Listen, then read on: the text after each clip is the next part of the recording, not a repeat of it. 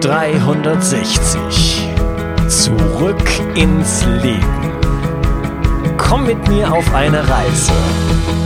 Eine Reise zu mehr Energie und fantastischer Gesundheit. Ich möchte dir das Wissen und den Mut vermitteln, den ich gebraucht hätte, als ich ganz unten war. Dabei will ich dir helfen, wieder richtig in deine Energie zu kommen. Zurück ins Leben. Hallo ihr Lieben und herzlich willkommen zu Bio 360 Zurück ins Leben. Und das ist der dritte Teil von meinem Interview mit Dr. Alexander Wunsch und wir unterhalten uns über die Magie des Lichtes. Im ersten und im zweiten Teil, speziell im zweiten Teil, haben wir uns ähm, ja wirklich über die ganze Qualität von Sonnenlicht auch unterhalten und wir haben gesehen, dass wir äh, untrennbar verwoben sind mit diesem Kosmos, mit diesem äh, mit diesem Sonnenstern sozusagen und dass wir letzten Endes aus den Elementen auch aus den gleichen Elementen zusammengesetzt sind und wir die Energie der Sonne brauchen, um überhaupt in die Materie zu kommen. Und ähm, das finde ich einen sehr, sehr wichtigen und int äh, interessanten Aspekt. Und da sind wir ganz nah bei der Esoterik. Du hattest das schon angesprochen, Alexander. Aber es ist mir wichtig, ähm, wirklich herauszuarbeiten, dass wir letzten Endes die Energie nicht aus der äh, Gleichung sozusagen nehmen können, indem wir einfach die, die Materie betrachten und da stumpf irgendwelche Wechselwirkungen immer nur ähm, ja, beobachten und postulieren, denn da steckt noch eine ganze Menge mehr dahinter. Hallo Alexander. Hallo Unkas. Ja, vielleicht können wir mal jetzt äh, uns kurz ein bisschen mit dem Werk von Fritz Albert Popp beschäftigen. Ähm, denn ähm, Fritz Albert Popp hat eine Methode entwickelt, äh, wo man Biophotonen, sogenannte Biophotonen, also Photonen, die ähm, in der lebendigen Materie sozusagen sich befinden, ähm, in die Sichtbarkeit holen kann. Und er hat dann äh, ja verschiedenste Messungen gemacht zum Beispiel, man konnte ihm eine Zeit lang tatsächlich äh, Lebensmittel einfach äh, zuschicken und er hat dann sozusagen das Ganze Sichtbarkeit gema sichtbar gemacht und er sprach eigentlich nicht mehr von Lebensmitteln, sondern von äh, ja, Photonenträgern. Ähm, vielleicht kannst du uns mal so ein bisschen in ein paar Sätzen das Werk von Pop erläutern und dann äh, gehen wir dann ja weiter in die Details. Ja, zunächst möchte ich, möchte ich die Gelegenheit nutzen, an der Stelle seiner zu gedenken, denn er ist ja leider vor wenigen Wochen verstorben. Hm, er hat wohl nicht mehr mitbekommen, hm, was für eine große Bedeutung seine Wiederentdeckung der Biophotonen hat denn die Wissenschaft, hat letzten Endes die Biophotonen-Hypothese weitestgehend verworfen oder in den Bereich äh, der Esoterik ähm, verortet. Das liegt vielleicht daran, dass man äh, in dem Moment, wo man zugibt oder wo man annimmt, dass bereits hm, schwächste Lichtquellen einen Effekt auf Lebensprozesse haben können, unsere gesamte Lichttechnik und unsere gesamte hm, elektromagnetische Umgebung überdenken müsste. Ähm, was hat Fritz Popp in erster Linie geschaffen? Also von der Historie her war es der Alexander Gurwitsch, der in den 1920er Jahren Experimente gemacht hat, zunächst mit Pflanzen. Es waren Zwiebelwurzeln, die er im Labor hat wachsen lassen und hat dann festgestellt, dass wenn er zwei solcher Zwiebelwurzeln in die Nähe bringt und durch ein Quarzglas trennt, dass es dann zu einer gegenseitigen Beeinflussung im Wachstumsverhalten kommt. Und wenn er dieses Quarzglas ausgetauscht hat gegen normales Fensterglas, dass diese Beeinflussung dann ausgeblieben ist. Ähm, das hat ihn dann zu der Überlegung gebracht, dass es irgendwelche Strahlungsphänomene sein müssen im Bereich des ultravioletten Lichtes, die mm, für, die für diese Beeinflussung verantwortlich sind. Diese ersten Versuche mit der sogenannten mitogenetischen äh, Zellstrahlung, also dass es Strahlungsphänomene, Lichtphänomene gibt, die die Zellteilungsrate äh, beeinflussen. Diese ersten Versuche von dem Alexander Gurwitsch haben dann dazu geführt, dass äh, in vielen Arbeitsgruppen in den späten 1920er, auch in den 1930er Jahren Versuche durchgeführt wurden. Einmal Versuche, um die mm, Experimente von Gurwitsch nachvollziehen zu können, aber zum anderen auch neue Versuche, mit denen man versucht hat, diese mitogenetische, diese Zellstrahlung dingfest zu machen, beziehungsweise genauer zu verstehen.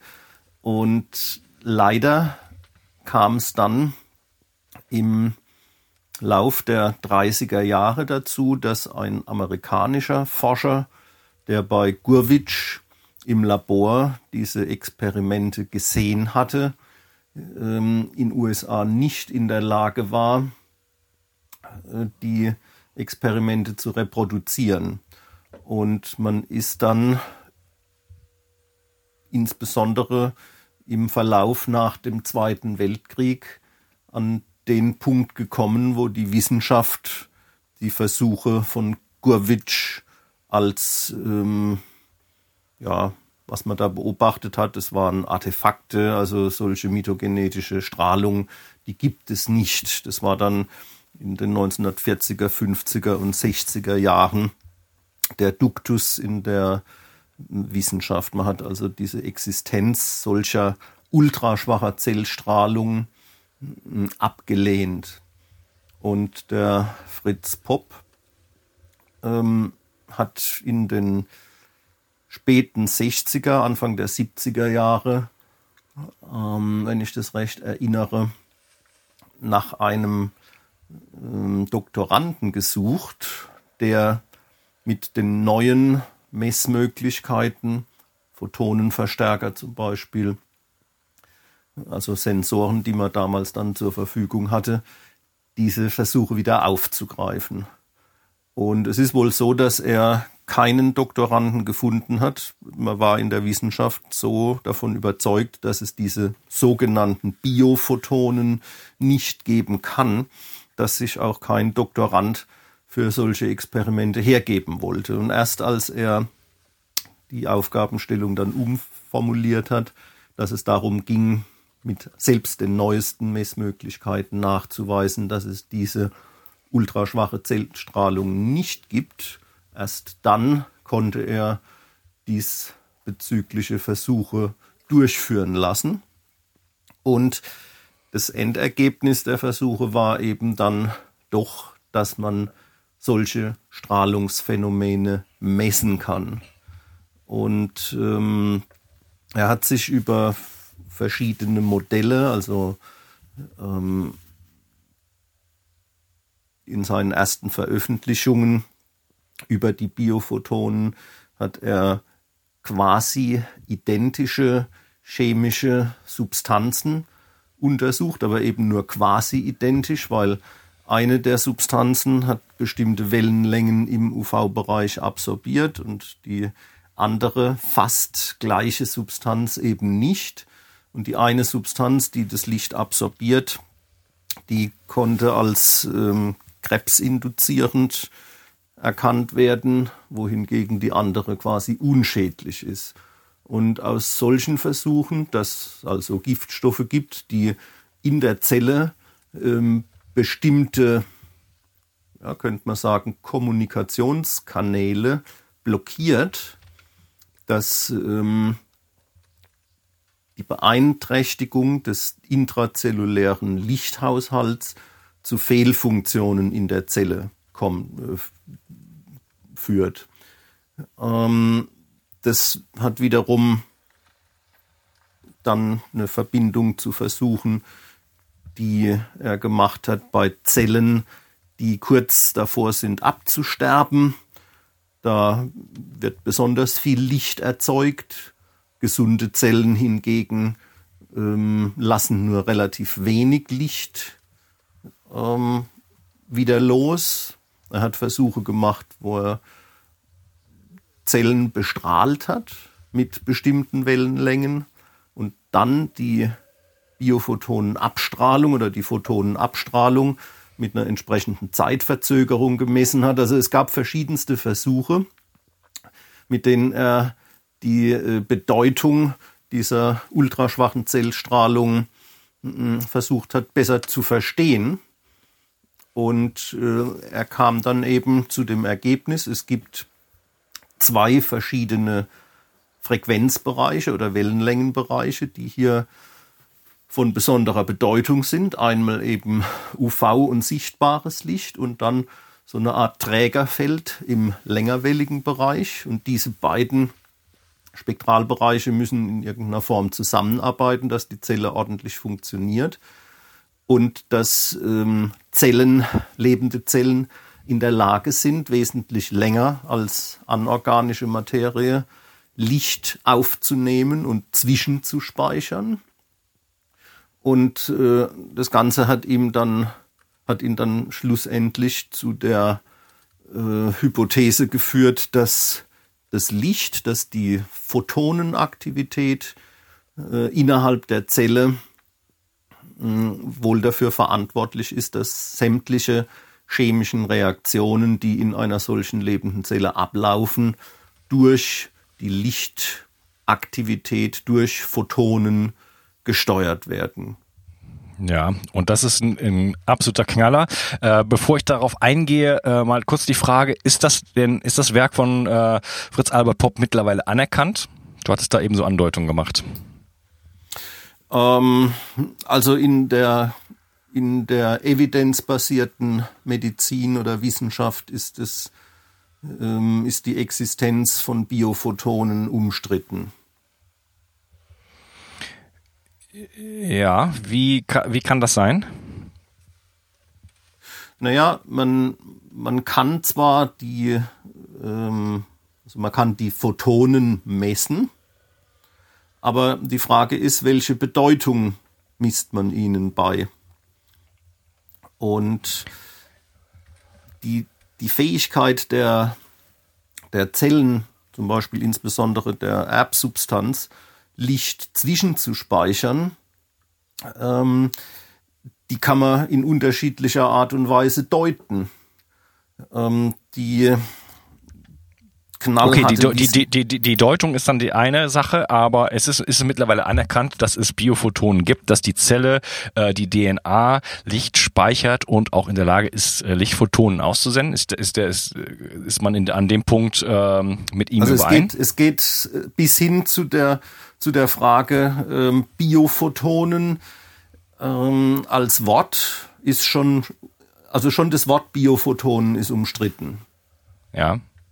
Ja, weil der Kritiker sagt, es gibt keinen Unterschied zwischen Photonen. Es gibt keine ähm, Möglichkeit, Photonen jetzt zu klassifizieren. Das ist völlig egal, ob die aus organischen oder anorganischen Photonen sind Photonen und was für eine Bedeutung sie haben. Das, es ist ja, es geht ja in erster Linie darum, welche Bedeutung messe ich dem Ganzen bei. Die normale anerkannte Wissenschaft hat ja eigentlich kein wirkliches Konzept äh, bezüglich der Gesamtabläufe innerhalb einer lebenden Zelle. Man kann zwar sehr, sehr präzise und genau einzelne Prozesse messen oder darstellen und auch nachweisen, aber warum das Ganze äh, auf eine geregelte Art und Weise abläuft und das dann in dieser unvorstellbaren Vielfalt. Ich komme nochmal auf diese 100.000 chemischen Reaktionen pro Sekunde in der Zelle zurück. Wir haben es hier mit Kreisprozessen zu tun. Ähm, es ist wie ein riesiger Verschiebebahnhof, wo wir wenige Züge kommen rein und raus, aber innen drin passiert eben sehr, sehr viel und das äh, auf Ebenen, die wir momentan noch nicht äh, vollumfänglich darstellen können. Also ein einzelnes Molekül innerhalb einer lebenden Zelle zu verfolgen oder gar einzelne Photonen zu verfolgen, das entzieht sich momentan äh, unserer, unserer Fähigkeit oder der Fähigkeit der, der Messungen. Wir kommen da eben in Bereiche äh, mit der Unschärferelation. Ähm, das, es ist insofern jedem überlassen, ob er diese Hypothese ähm, akzeptiert, dass Licht ähm, zentral an der Steuerung von Vorgängen innerhalb der Zellen ähm, beteiligt ist oder eben nicht. Und die meisten Wissenschaftler, die gehen davon aus, dass es sich bei dem Licht, äh, die Zellen abstrahlen, um irgendwelche Artefakte, Stör, äh, Vorgänge beziehungsweise unbedeutenden Prozesse handelt. Ja, ist klar. also das ist ja, wir haben das ja schon ganz am Anfang gesagt, es gibt ja immer solche Sachen, die wir nicht verstehen und dann sagen wir, das ist unbedeutend, das braucht kein Mensch. Äh, ein anderes Ding ist das Tubolin zum Beispiel, da hat man ganz lange gesagt, das ist so ein Strukturelement, das braucht man nicht und so weiter und so fort. Ähm, ich glaube, ich brauche gar keine Wissenschaft, um die Bedeutung davon zu erkennen, wenn es messbar ist, dass die Zelle ähm, wirklich Photonen aussendet, ob das jetzt Biophotonen sind oder einfach Photonen, ist mir dabei ziemlich egal, ehrlich gesagt, dann hat das für mich eine Bedeutung. Und äh, dann darf man sich schon fragen, und du hast das gerade angesprochen, es passieren 100.000 äh, chemische Prozesse ähm, in der Zelle und zwar nicht irgendwie äh, unorganisiert in irgendwie in einem totalen Chaos, sondern das Ganze ist orchestriert. Ja, das Ganze greift ineinander und das pro Zelle, pro Sekunde und wir haben äh, 10 Billionen Zellen oder irgendwie sowas, 10 Milliarden, glaube ich, das ist immer mit dem Englischen Zwischen und den 10 hoch 14 und 10 hoch 15 Zellen, ja. Mhm. Ja, okay, ist immer mit dem Amerikanischen und dem Deutschen ein bisschen schwierig. Ähm, auf jeden Fall richtig viele Zellen und das passiert da alles und dafür braucht es einen Dirigent. Ähm, und dafür, hast du ja schon angedeutet, hat die Wissenschaft überhaupt keine Erklärung und wahrscheinlich auch nicht mal das Bedürfnis danach zu suchen. Ähm, hat denn, gibt's denn außer ähm, Fritz Popp vielleicht noch andere Leute in dem Feld, die äh, Biophotonen da so ein bisschen äh, sehen als ähm, vielleicht in dieser Position des Dirigenten? Naja, im, im, im Bereich der Fotobiomodulation, im Bereich der Fotomedizin macht man sich natürlich Gedanken darüber, inwieweit das Licht jetzt auf äh, zelluläre Prozesse Einfluss nimmt. Es gibt auch Konzepte im Sinne von Squeezed Photons und so, also Erklärungsmodelle, die ähm, versuchen, der, diesen, diesen Photonen ähm, eine Bedeutung beizumessen. Aber das, das Spannende ist ja, wenn diese Biophotonen, nennen wir es jetzt einfach mal so, oder ich nenne es halt lieber ultra, ultraschwache Zellstrahlung, ähm, wenn die eine Rolle spielt, wenn die Zelle also durch ähm, Licht gesteuert ist in ihren ganzen Stoffwechselaktivitäten, Reproduktionsaktivitäten und so, dann stellt sich ja zum Beispiel für den Laien die Frage, warum können wir dann äh, beispielsweise in der Badehose oder nackt in die Sonne treten, die uns auf eine Art und Weise flutet bis ins Innerste unserer Körperlichkeit, ohne dass diese Prozesse gestört werden. Denn mhm die ultraschwache Zellstrahlung auf der einen Seite, es ist äh, die Stärke von einer Kerze äh, im 20 Kilometer Entfernung. Wir reden also von so schwachen Lichtquellen einerseits. Und auf der anderen Seite haben wir die 1200 Watt äh, pro Quadratmeter an äh, Sonnenstrahlung Strahlung, die auf unseren Körper einwirken, wenn wir zum Beispiel die Heliotherapie betreiben.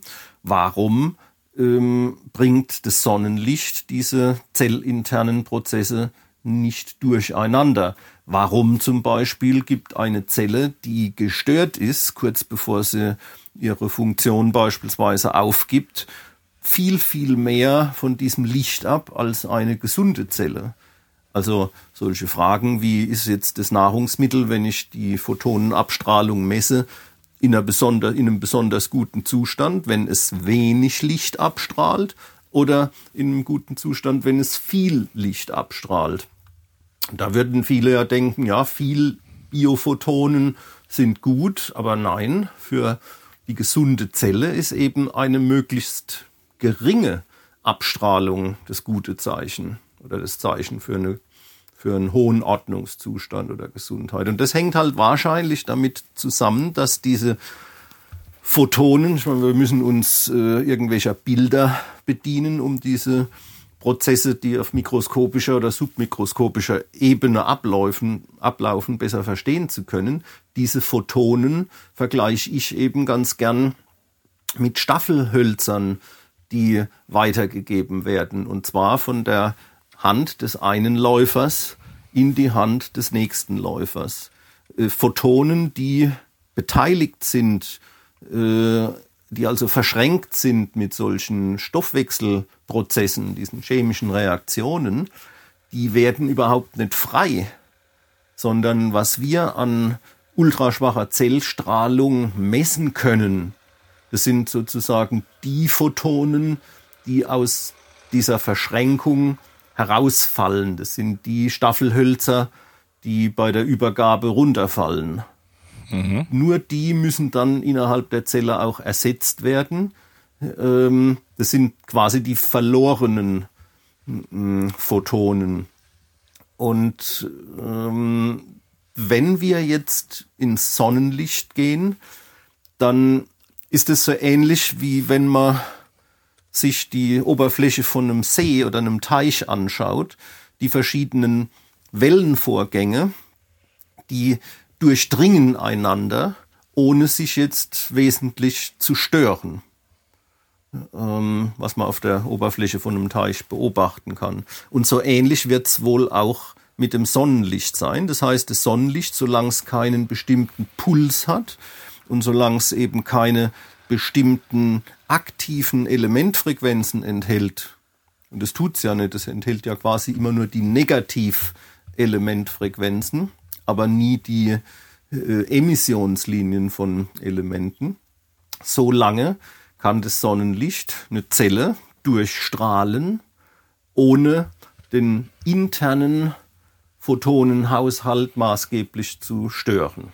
Ja, kann es sein, dass wir diese Aussparung der Fraunhofer-Linien, diese Elemente, dass genau dieses Licht auf unseren Körper nicht trifft, dass das vielleicht eine biologische Bedeutung hat? Ja, ich nenne das ganz gerne äh, so, dass das oder bezeichne das ganz gern so, dass äh, die Fraunhofer-Linien unserem Organismus eben die Stoffwechselfreiheit geben. Also gerade die Elemente, die jetzt in unserem Körper angeregt werden durch Photonen, dass die durch das Sonnenlicht mehr oder weniger unbeeinflusst bleiben. Es wäre so, wie wenn, wie wenn ich jetzt äh, als Besucher in ein Theaterstück gehe und in der Loge sitze und ständig irgendwas laut rezitiere das wäre sozusagen das, was eine Leuchtstofflampe mit ihren Emissionslinien macht. Und das Sonnenlicht würde als Besucher in dem Theater in seiner Loge sitzen und still zuhören, was auf der Bühne passiert. Ja, das heißt, das wäre ja schon ein Erklärungsmodell, warum das Sonnenlicht trotz seiner Stärke und auch seiner Durchdringungsfähigkeiten äh, die internen Prozesse in unserem Organismus dann letzten Endes gar nicht beeinflusst, oder? Ja, oder also, nicht störend sorry, beeinflusst. Nicht, ja, genau, natürlich beeinflusst, aber trotzdem äh, die ähm, die Mechanismen oder Mechanismen ist, glaube ich, der falsche, das falsche Wort. Also die Phänomene, die innerhalb der Zelle auf Photonenebene passieren, dass die äh, nicht gestört werden von diesem vielfach stärkeren äh, Lichtimpuls. Ja, oder andersrum könnte man halt auch sagen, dass ein Licht, das anders zusammengesetzt ist als das Sonnenlicht, bei sehr viel schwächerer Intensität durchaus einen Störfaktor darstellen kann. Wenn ja. es eben zum Beispiel diese Kommunikationskanäle belegt, die sonst ähm, von den Elementen in unserem Körper verwendet werden. Mhm, okay. Das ist ja ein ähnliches Konzept, wie wir es zum Beispiel dann auch für das bessere Verständnis von der Bedeutung von Mobilfunk oder anderen technischen Frequenzen äh, anwenden können. Das heißt also, wir schauen im Körper nach, ob es irgendwelche Frequenzäußerungen gibt und ob unser Körper auf einer bestimmten, in einem bestimmten Frequenzbereich aktiv ist, aktiv irgendwelche Signale erzeugt. Und in dem Moment, wo das der Fall ist, müssen wir eigentlich davon ausgehen, dass wir mit externen Quellen, die die gleichen Frequenzbereiche nutzen, unseren Körper äh, stressen oder in einen Zustand bringen, wo er potenziell gestört werden kann, wo wir intra äh, Kommunikationsprozesse mh, mm, eben stören, wie, wie, wie mit einem Störsender. Ja, und äh, auch mir geht es genau darum, diesen Zusammenhang auch ähm, darzustellen, ohne aber wirklich konkret genau darüber zu reden, äh, über Mobilfunk und über Blaulicht und so weiter. Ähm, mir geht es quasi um die positive Seite davon, zu verstehen, dass wir es mit dem Sonnenlicht äh, bei, äh, dass es bei sich bei dem Sonnenlicht um etwas handelt, was absolut einzigartig ist und was eins zu eins zu unserem Organismus passt. Und ähm, dass wir, wenn wir davon abweichen sozusagen, dass wir dann natürlich äh, ja sich man sich an einer Hand abrechnen äh, abzählen kann, dass man dann natürlich in Schwierigkeiten gerät, denn wenn ich diese äh, ultra geringe Strahlung sozusagen, die sich in der Zelle befindet und die irgendwo verwoben ist. Wir, wir sind im Bereich der Spekulation, aber irgendwo verwoben ist mit der ganzen, mit der, mit dem ganzen Prozess dieser Steuerung, dieser ganzen äh, chemischen Prozesse, dass wenn wir da eingreifen mit anderen Frequenzen, äh, die dann, wie du hast es angedeutet, gar nicht mal so stark sein müssen. Und wir reden jetzt über, über, über Strahlung, also über, über äh, Mobilfunk, wir reden über Wi-Fi, wir reden über äh, Lichtquellen, dass wir dann natürlich in diese Prozesse plötzlich eingreifen können und da äh, ja Störungen verursachen können. Mhm. Ja. Ja. Und ähm, also unser Organismus ist halt, ähm, ich würde ich würd mal mich so weit aus dem Fenster lehnen, um zu behaupten, dass der menschliche Organismus einer der anpassungsfähigsten ist. Und zwar dadurch, dass uns halt so viele verschiedene Ebenen zugänglich sind. Ähm, das ist zum einen ein Vorteil, das ist äh, zum einen wahrscheinlich auch der Grund, warum sich der Mensch über den ganzen Erdball äh, ausgebreitet hat und die Erde und die Vorgänge darauf dermaßen dominiert, wie das heute der Fall ist. Also die Anpassungsfähigkeit als Vorteil, aber was genau diese technisch erzeugten Strahlungsumgebungen anbetrifft, ähm, kann das sehr leicht auch zum Nachteil werden, weil man eben ähm, diese schädlichen Effekte nicht direkt messen kann weil sie quasi ein Summationsprodukt hm, von schädigendem Einfluss und kompensatorischem Potenzial darstellen. Wir können ja. also ähm, beim Mobilfunk, beim Kunstlicht, bei all diesen Einflüssen messen wir sozusagen letztendlich mal nur, wie belastbar äh, und wie erfindungsreich unser Körper ist bei dem Versuch, solche schädigenden Einflüsse mh, hm, auszugleichen. Ja, und sogar Aber die ganze, e die, sogar die ganze Erde, ne? Dann gibt's äh, äh, Ölunfälle im Meer, plötzlich erscheinen Bakterien, die den Ölteppich wieder auffressen und so weiter. Wir sind also wirklich anpassungsfähig und das ist natürlich trotz alledem, das bringt uns ja in diese Situation, dass wir es ähm, ja versuchen quasi auszureizen bis zum geht nicht mehr. Und äh, ich sag mal so, der Krug geht so lange zum Wasser, nee, doch zum Brunnen, zum bis Brunnen, er bricht. Bis er bricht, ja. Ja, oder da gibt's noch so ein anderes. Ähm, ähm, naja, was, was, was hier äh, eben auch noch festzustellen wäre, dass diese Belastungen, ähm, die durch, durch unsere technische Umgebung jetzt existieren, bei jedem äh, eine andere, einen anderen Effekt ähm, nach sich ziehen können.